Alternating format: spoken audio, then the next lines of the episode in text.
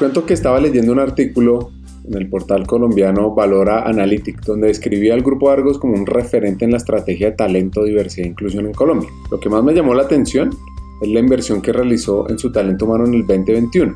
Invirtió más de 2.700 horas de formación en temas de diversidad e inclusión, en temas como sesgos inconscientes, nuevas masculinidades, diversidad generacional, inclusión de género y regiones, comunicación inclusiva y construcción de ambientes saludables. Adicionalmente, la compañía continuó fortaleciendo los procesos de selección sin sesgos. La transformación que ha venido liderando Grupo Argos para consolidar un ambiente laboral inclusivo pues fue reconocido recientemente por el Índice de Equidad de Género de Bloomberg. Y esta pasión por cambiar vidas, transformar sesgos culturales, generar inclusión e impactar en el desarrollo de un país, se ve reflejada en nuestra hacker de hoy, en Marendera Trujillo. Podría decir que es una persona fuera de serie, una mujer con pasión, con dedicación, un gran sentido de buscar el desarrollo y la equidad. Disfrutemos su historia. Hackers del Talento. Más que un podcast, es una comunidad una comunidad que aprende a partir de las historias de CEOs, de líderes de talento humano, de influenciadores y pensadores, donde ellos nos comparten sus aprendizajes, sus historias de vida, para que juntos humanicemos las compañías en América Latina. Disfruten el episodio.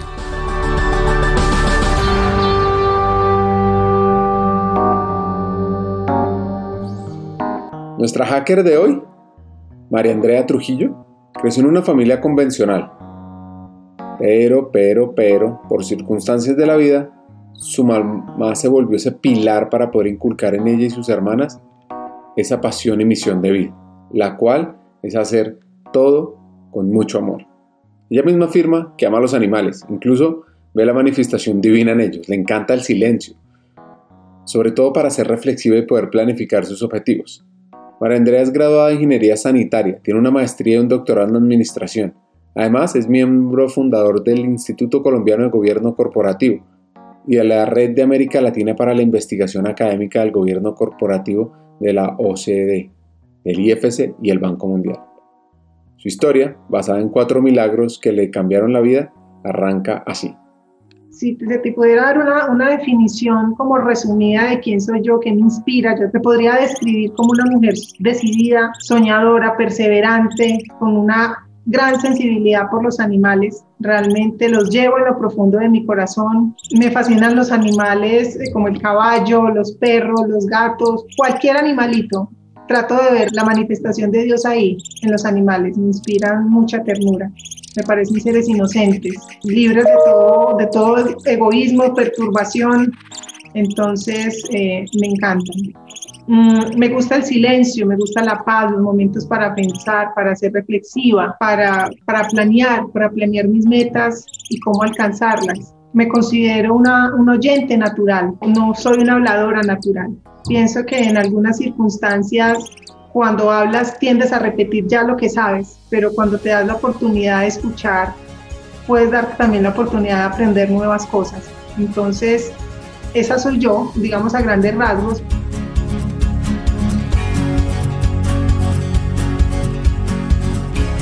Me uno a la frase del escritor y educador Horace Mann, que dice, un ser humano no alcanza sus cotas más altas hasta que está educado. Y esto lo entendió muy bien la mamá de María Andrea, quien tomó las riendas de su familia y le apostó todo su capital a la educación de sus hijas, entendiendo que sin esta no podrían lograr todo su potencial. Yo puedo definir mi vida como una secuencia de milagros y voy a definirte cuatro grandes milagros, pero no solo porque los consigo milagros, sino porque qué enseñanzas me han dejado estos milagros. El primero sin duda es el milagro de la vida yo considero que soy la manifestación de la vida que prevalece y cada día soy consciente de eso. Agradezco cada día que me levanto por la vida que tengo y la responsabilidad que implica tener esa vida y cómo estoy impactando a los demás. Y ese milagro de la vida se da desde que nazco. Nazco en una familia amorosa compuesta por mamá, papá, dos hermanas, pero una de ellas es mi hermana gemela. Entonces, haber nacido a través de un embarazo gemelar constituye para mí el primer milagro de la vida uno de cada 100 embarazos es gemelar. Entonces esto ha significado para mí una conexión infinita y continua con mi hermana. La otra hermana, que es mi hermana mayor, pues también estamos súper unidas. pero, pero ratifico la importancia y la manifestación de la vida y de ese milagro a través del vínculo que tengo hoy con mi hermana gemela Manuel. El milagro de la vida también a través de mi hijo. Hoy que soy madre, sé lo difícil y complejo que es concebir una vida. Muchas veces damos por descontado tener un hijo y lo tenemos como dentro de los planes, como dentro de las metas para aquellos quienes, quienes deciden apostar por tener un hijo. Y créeme, Ricardo, que eso no se da por descontado tener un hijo, concebir una vida es complejo. Entonces, hoy que soy mamá de Alejandro, veo en él la importancia y el milagro que implica tener una vida y hacerla crecer y, ser responsable del ejemplo.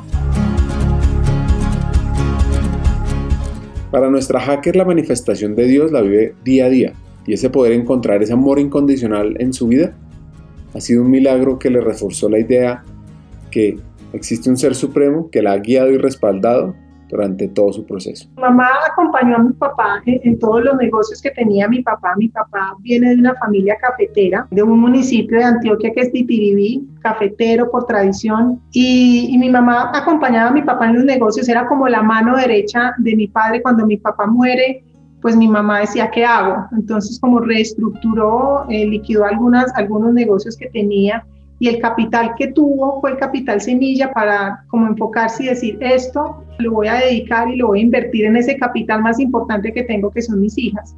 Y eso permitió que mi mamá apostara por nosotros en términos de educación y, y obviamente para una mujer en ese entonces pues era muy difícil contar, pues además no necesariamente el, el dinero fue la limitante, pero sí una mujer joven con tres hijas, saber que perder a su esposo perder sus sueños en ese entonces fue difícil, pero pienso que tomó una decisión acertada. Ella, ella decidió por convicción no buscar pareja. Ella decía, no, no quisiera construir otro ejemplo de padre del que ya tuvieron, que de pronto las gemelas no conocieron, pero que, que las amó profundamente.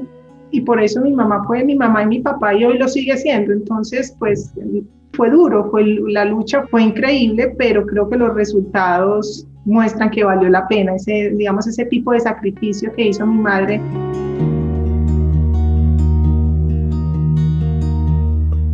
A mediados de los 90, nuestra hacker, bajo su perseverancia, bajo su esfuerzo, logró ser reconocida por su excelencia y generó un amor indescriptible por las ciencias duras, lo que le ayudó para decidir su camino de vida. Bueno, en el colegio me fue súper bien y ese se une con el tercer milagro y ese milagro de la perseverancia. Siempre he sido una persona que actúa con firmeza, con perseverancia, que se establece a dónde quiere llegar y establece el camino para llegar a eso. Y eso lo veo desde el colegio. Fui la mejor estudiante en el colegio y ya vas a ver la historia en, los demás niveles de educación que he tenido. En el colegio fui la mejor estudiante, estudiamos las tres hermanas en el mismo colegio, entonces pues teníamos ahí esa compañía, fuimos buenas estudiantes en general, me ganaba siempre el primer puesto, las mejores medallas, tuve medallas por todo, por el español, por el Día del Idioma, por el Día de la Raza, por la, por la feminidad. Recuerdo que me causó mucho la atención ese, ese reconocimiento por feminidad.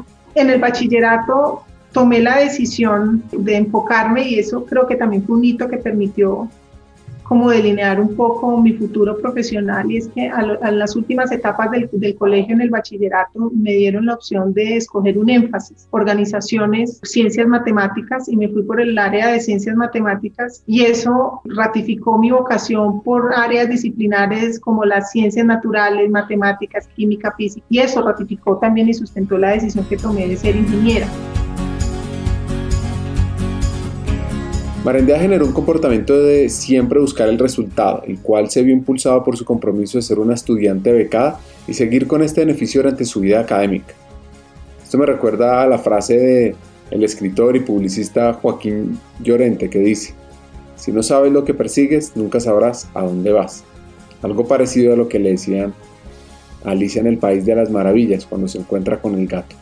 Mira que también algo que me ha impulsado y ha movido moverme hacia el resultado es que como en el colegio fui buena estudiante, recibí una beca, nosotros recibimos beca, eh, teníamos ese apoyo Entonces, pues de alguna manera te sientes con esa responsabilidad de estoy teniendo, obteniendo una beca por buena estudiante, pues de la misma manera en, corresponsabilidad debo, debo, responder con los mejores resultados. Y hoy mirando hacia atrás puedo decir que ese comportamiento fue o ese patrón fue repetitivo en todos mis niveles de, de formación, colegio, primario, bachillerato y luego cuando pasé a la universidad.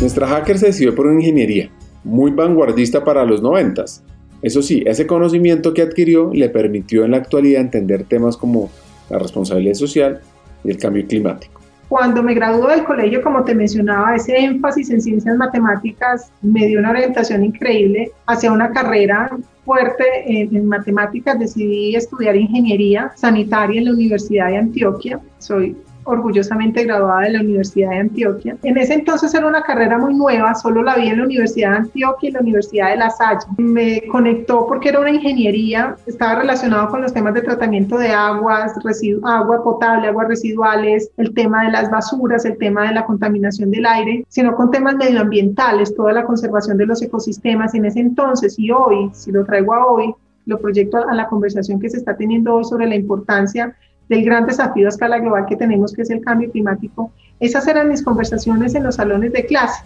pero era muy incipiente. Eh, hoy vemos la premura de seguir trabajando por el tema de, mitigación del cambio climático. La Universidad de Antioquia pues era una universidad pública y me decían, no, escogiste una universidad pública, sabes cuándo vas a entrar, pero no sabes cuándo te vas a graduar. Fui afortunada porque no tomé muchos años en la universidad, fue más o menos en, los, en, el 95 entré, me gradué en el 2001, fueron seis años de, de carrera.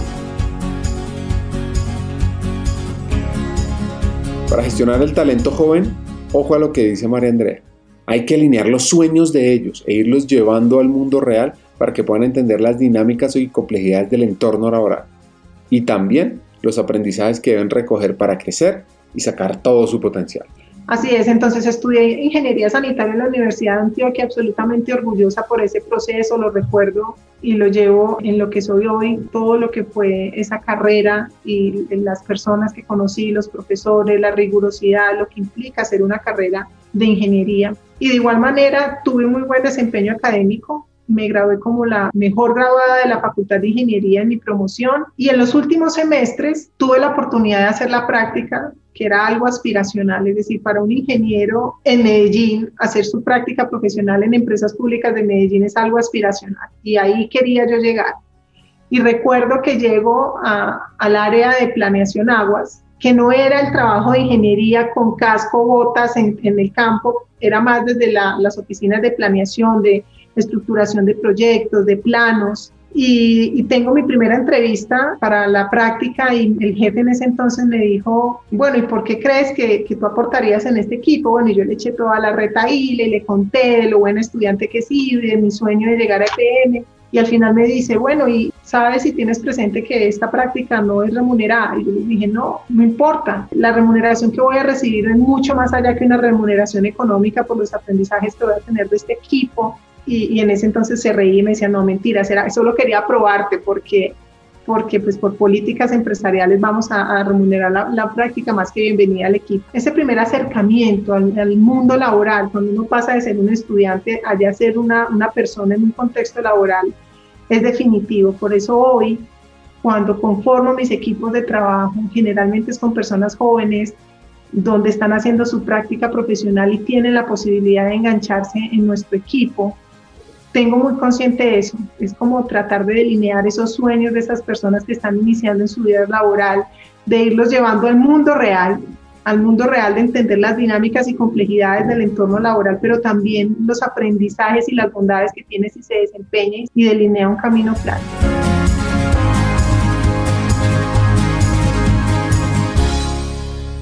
La perseverancia y tener los objetivos definidos es algo que ha impactado la vida profesional y académica de María.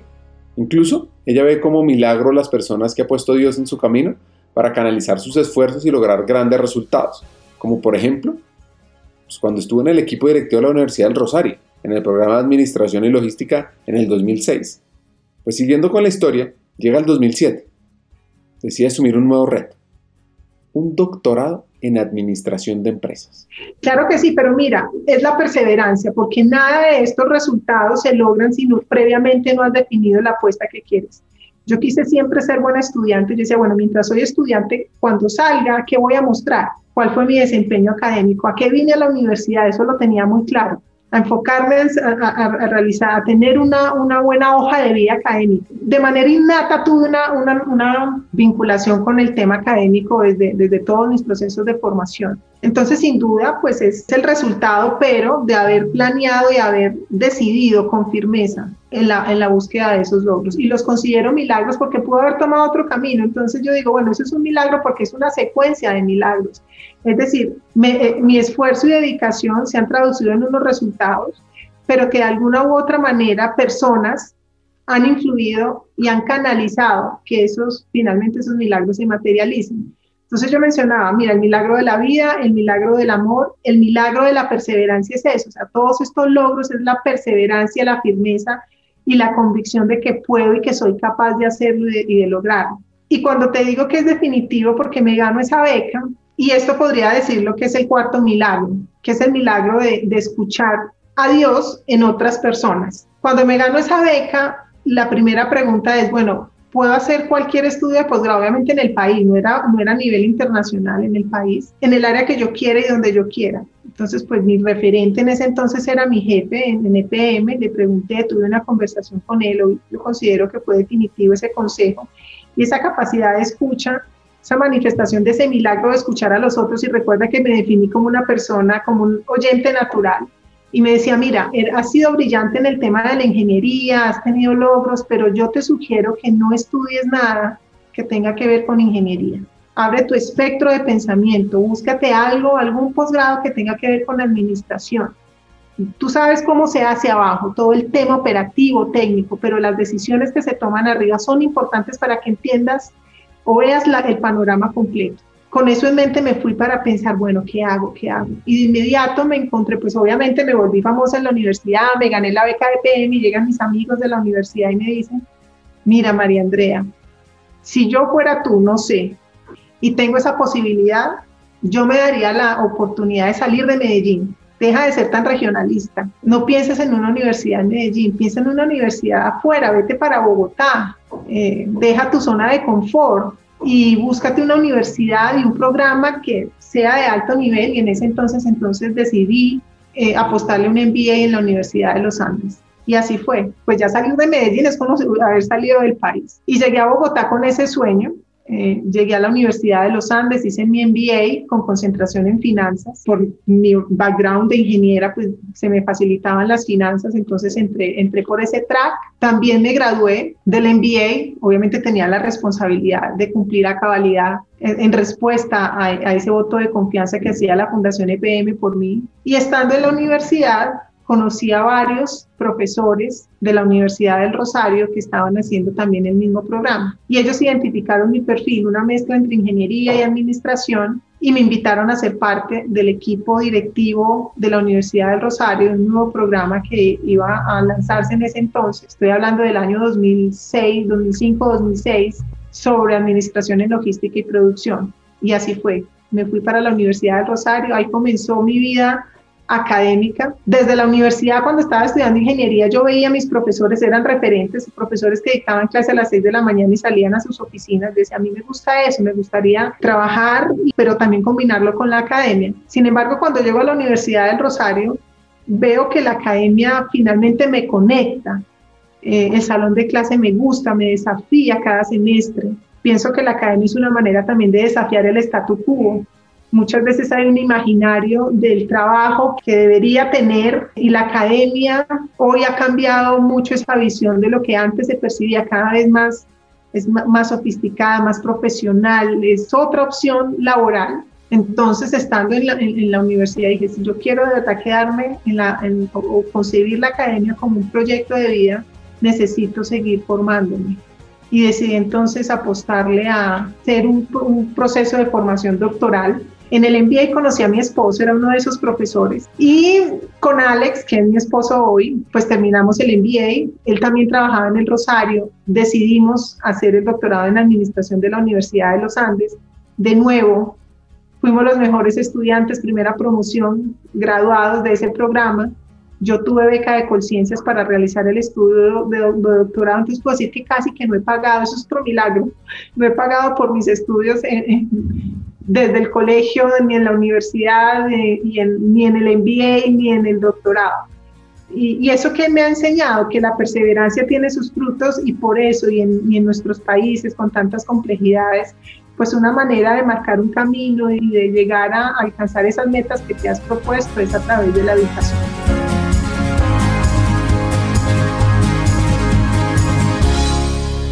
Disciplina, constancia y esfuerzo, eso es lo que le darán mejores resultados. Repito, disciplina, constancia y esfuerzo, ese es un hack que nos deja María Andrea y que es fundamental. Yo creo que no se necesita ser un superdotado para alcanzar eso o tener un buen desempeño académico. Yo creo que la disciplina, la constancia en hacer las cosas, pues si tú quieres obtener un resultado te debes preparar y, tener un buen desempeño académico implicado esfuerzos. Entonces, pues en la universidad yo no era de las más rumberas, ni la que estaba siempre en los huecos entre clase y clase, en las cafeterías, ni era la más conocida en la universidad. Yo llegué inclusive al último semestre y los profesores decían, ¿de dónde saliste? Por Dios, ¿dónde has estado todo, esta, todo este tiempo? Yo me la pasaba con mi grupo de, estudio en la, en la biblioteca hay unos costos para tener esos beneficios. O sea, no quiero sonar modesta y decir que también, eh, pues, que hay factores en donde descubres la oportunidad, te paras y puedes desarrollar ciertas habilidades que te permiten obtener esos resultados. Así que en el 2010 llega al CESA, Colegio de Estudios Superiores de Administración.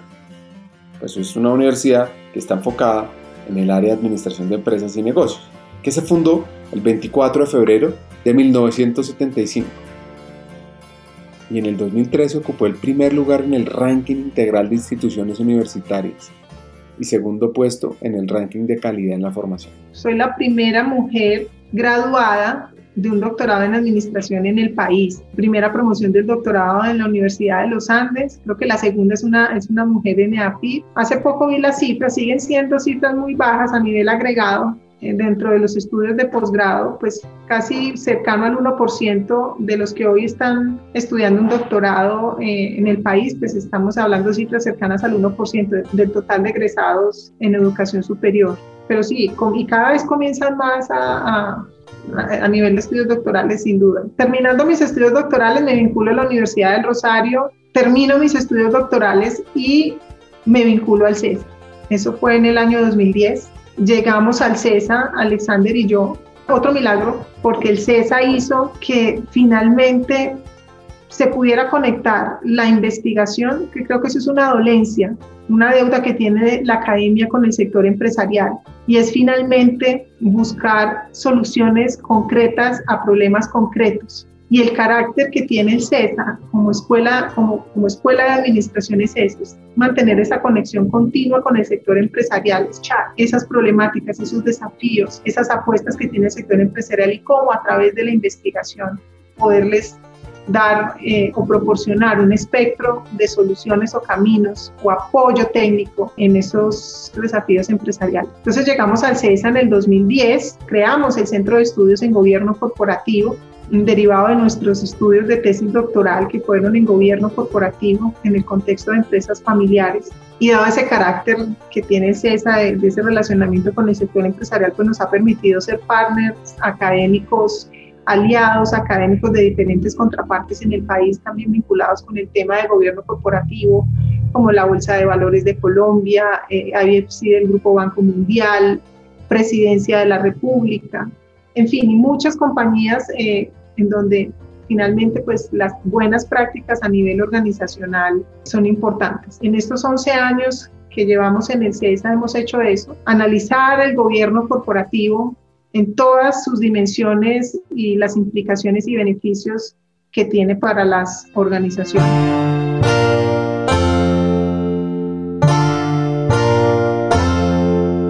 María Andrea nos da otro hack para nuestro desarrollo. La familia es el bastión y el pilar para poder desarrollar y alcanzar logros a nivel profesional. Por eso se debe gestionar, cuidar y yo le pondría querer todos los días.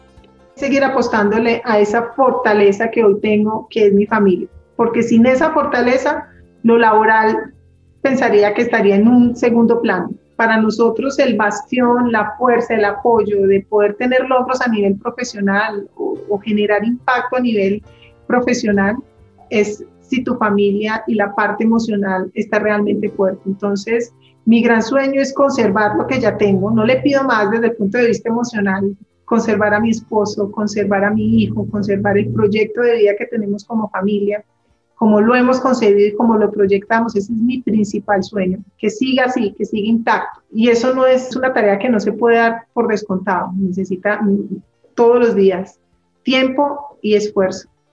Si eso está bien, si eso es cada día se alcanza, pues ahí podré soñar en grande a nivel profesional y laboral. Un análisis del Club del 30%, una organización que aboga por mayores espacios directivos para las mujeres en las empresas, afirma que Colombia se posiciona como el país de América Latina que más avanza en este sentido, con un crecimiento anual promedio de 1.2% desde el 2018. Pero, pero, pero, aún falta mucho para cortar las brechas que existen. Es por eso que Marendea Trujillo y Alexander Guzmán, codirectores del Centro de Estudios en Gobierno Corporativo del CESA, comenzaron con un sueño, comenzaron a construir un banco de hojas de vida en el 2020, que ya cuenta con más de 300 perfiles de mujeres con alto desarrollo profesional. Desde el Centro de Estudios en Gobierno Corporativo del CESA estudiamos eso, cómo se dirigen y se controlan las organizaciones, pero no en abstracto, porque las organizaciones no se dirigen y se controlan solas. Están los seres humanos haciendo ese proceso. Y en ese proceso, pues está la naturaleza humana, esa complejidad de lo que implica un ser humano tomando decisiones, la manifestación de los conflictos de interés, eh, las jerarquías de poder, para bien o para mal, el poder puede ser usado no en pro del colectivo, como se concibe eh, el bienestar de las organizaciones y de esos grupos de interés alrededor de las mismas, sino muchas veces en la búsqueda de un objetivo particular. Y eso es el gobierno corporativo. Lo hemos estudiado en sus diferentes dimensiones, quiénes toman las decisiones, cuáles son esos órganos máximos de poder en las organizaciones como las juntas directivas, la importancia de llevar a cabo prácticas de transparencia y revelación de la información hacia esos grupos de interés, ser asertivos en el tono y en la comunicación con esos grupos de interés, todo el tema de manejo y gestión de los riesgos, de esos riesgos a los que está expuesta una organización en el día a día. En fin, esos son como todo lo que concebimos como gobierno corporativo. Y estudiando el tema de juntas directivas, llego al tema de género, porque uno de los aspectos que se estudian en las juntas directivas es cómo deben estar conformadas. Y dentro de ese proceso de conformación de las juntas directivas emerge el tema de la diversidad de las juntas. Y se le ha atribuido un valor grande a la diversidad, unos beneficios de contar con órganos colectivos de decisión diversos. Tengamos en cuenta que una junta directiva es el máximo órgano de administración en una organización. Allí se concentra mucho poder. Y son seres humanos con poder. Entonces hay que mirarlos con detenimiento, quiénes deberían estar ahí, pues, qué se espera de un miembro de junta directiva y cómo finalmente un órgano colectivo diverso, desde diferentes disciplinas, aproximaciones, creencias, experiencias, industrias, conocimiento, pueden aportar a lo que busca la organización. Sin embargo, una observación que ha sido constante en el tiempo es el tema de la diversidad de género en las juntas directivas, porque el predominio masculino ha sido constante en el tiempo. Generalmente, el mundo corporativo y las juntas directivas han estado dominados por el género masculino. Y nos lleva entonces a preguntarnos, bueno, pero ¿realmente importa el género en las juntas directivas o no? Esa es una, una pregunta de investigación, una pregunta empírica, donde nos dimos a la tarea de mirar para el caso colombiano cómo estaban las juntas directivas en términos de género y vimos una baja participación de mujeres en, estas, en estos órganos de decisión y eso está alineado a la tendencia global generalmente de una baja participación por más esfuerzos que se hagan, se están haciendo y se deben seguir haciendo si queremos alcanzar un mayor porcentaje de diversidad de género en estos órganos. Pero más allá de si realmente importa el género y lo que hemos ratificado con las investigaciones que seguimos haciendo y las cifras que seguimos analizando es que no necesariamente es el género, sino es el talento, la preparación, la capacidad de aporte de ese individuo dentro de este órgano lo que realmente importa. Para generar esas dinámicas de cambio que queremos. Entonces, la pregunta natural que emerge es, bueno, ¿y por qué hay tan poca participación de mujeres en estas juntas directivas? Y sin duda uno de los sustentos es la manifestación de esos sesgos inconscientes, de esos patrones culturales que han existido y que han estado arraigados en nuestro pensamiento, porque finalmente un sesgo inconsciente es eso, es una manifestación mental que permite hacerte una preconcepción de, de algo o de alguien, no necesariamente sustentado en unos criterios objetivos.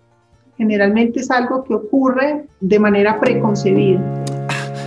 Hagamos una pausa.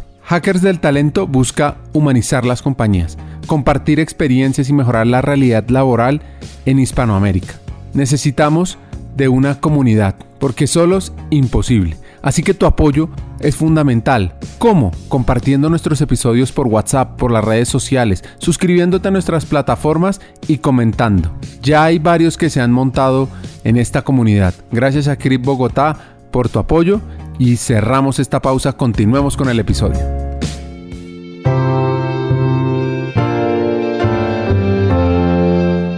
Para nadie es un secreto que el tema de inclusión en nuestro país tiene grandes retos, y un gran obstáculo son los sesgos culturales, los cuales son la interpretación de situaciones, acciones o datos basados en los estándares de la propia cultura. O sea, los prejuicios culturales se basan en suposiciones que uno podría tener debido a la cultura en la cual fue formado. Por eso, se debe trabajar desde casa, desde la familia y desde las empresas para cambiar ese tipo de prácticas. Por supuesto, los colegios y las entidades educativas también deben estar. Mira, los sesgos se pueden absorber como se absorbe la contaminación del aire, de manera involuntaria y casi que sin prepararnos para tratar de evitarlo. Es decir, cuando en una área muy contaminada tú entras y respiras ese aire y de manera involuntaria lo estás... Eso es un sesgo. Entonces, eh, en términos de género, hay sesgos que existen. Es decir, muchas veces el trabajo se percibe con la masculinidad. Hay una menor valoración del trabajo de la mujer en lugar o en comparación con el trabajo del hombre. Se asocia más la emocionalidad con la mujer a lo que se le puede asignar la emocionalidad a, a los hombres. Estamos hablando en el contexto de toma de decisiones. Las tareas del hogar, las tareas del cuidado de los hijos se asocian más a las mujeres que a los hombres y esos son sesgos sin duda inconscientes porque no nos damos a la tarea de preguntarle a un hombre si quiere, por ejemplo, participar o es natural que participe en el cuidado de un hijo porque finalmente es la, la mitad de haber tenido un hijo y como lo puede hacer un hombre, lo puede hacer una mujer. Sin embargo, esas preconcepciones son inconscientes y siguen estando arraigadas en el contexto empresarial. Entonces, pero eso es lo que estamos viendo hoy. La pregunta es, ¿qué lo causa? ¿Dónde está la raíz del problema? Y hay unos procesos de reeducación increíbles es decir, hoy una de las tareas principales es primero hacernos consciente de la existencia de esos sesgos. Hace poco leí un artículo del Harvard Business Review donde mencionaban que en el, eh, al año en los Estados Unidos se destinan casi 8 billones de dólares a procesos de, de educación respecto a sesgos inconscientes. Y lo que muestran estas investigaciones es que por más inversión que se haga, los sesgos persisten. No estoy diciendo que no sean necesarios esos procesos de, identificación y de trabajar sobre los sesgos. Se necesita pasar de la concientización, del mapeo, de la identificación de estos sesgos hacia acciones concretas y asertivas que hagan que finalmente el cambio ocurra. Y podemos identificar estos sesgos inclusive desde la niñez, desde las etapas más tempranas de, de la niñez. Entonces, pienso que ahí es clave. ¿Qué ejemplo le estamos dando a nuestros hijos en el hogar? Y el ejemplo es determinante. ¿Cómo es el manejo de autoridad en la casa? A quién se le atribuye la toma de decisiones en el hogar. Todo eso, los, niños son observadores increíbles. ¿Cómo trato a la mujer? ¿Qué juguetes le compro a mis hijos? ¿Qué series les permito ver en televisión? Todo esto de alguna manera induce unos comportamientos, inclusive en las etapas más tempranas de formación, que pueden llegar a ser materiales esos sesgos inconscientes. Y de la misma manera como hoy los vemos en el contexto empresarial, pueden comenzar a crecer desde las etapas más pequeñitas, es decir, en los colegios, en los jardines. Entonces pienso que esa corresponsabilidad de educación desde el hogar y desde los colegios es importante, porque ahí es donde tenemos que comenzar a mapear y a moldear un poco el entendimiento y la concepción de esos sesgos que pueden instaurarse en los niños y que pueden llegarse a perpetuar hasta la adultez y en el proceso de toma de decisiones cuando ese adulto tiene eh, poder y, y participa en órganos como las juntas directivas.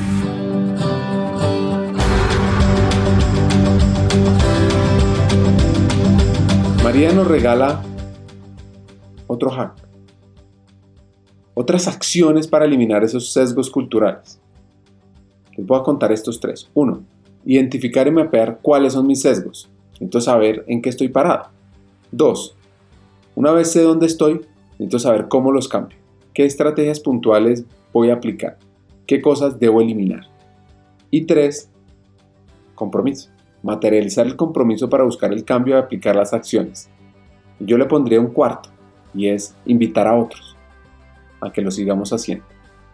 Lo primero es tratar de identificarlo. Yo personalmente en este tema he identificado muchas veces eh, el tono en la comunicación, la manera como me relaciono con los demás, la manera cuando escucho a los demás, inclusive personas que están a favor y, y quieren trabajar por disminuir estas brechas, siguen teniendo unos comportamientos que no están acordes y por eso decimos, siguen siendo inconscientes. Entonces, ¿cómo? Primer, primer paso, buscar esa conciencia. Es decir, hacerse un autoexamen diario de cómo me estoy comunicando, qué variables estoy teniendo en cuenta para tomar una determinada decisión. Si dentro de las variables que estoy tomando en cuenta está la mayor cantidad de variables para evitar esos sesgos y ese constante patrón en limitar esas preconcepciones que tengo sobre, sobre alguien o sobre algo en, en particular.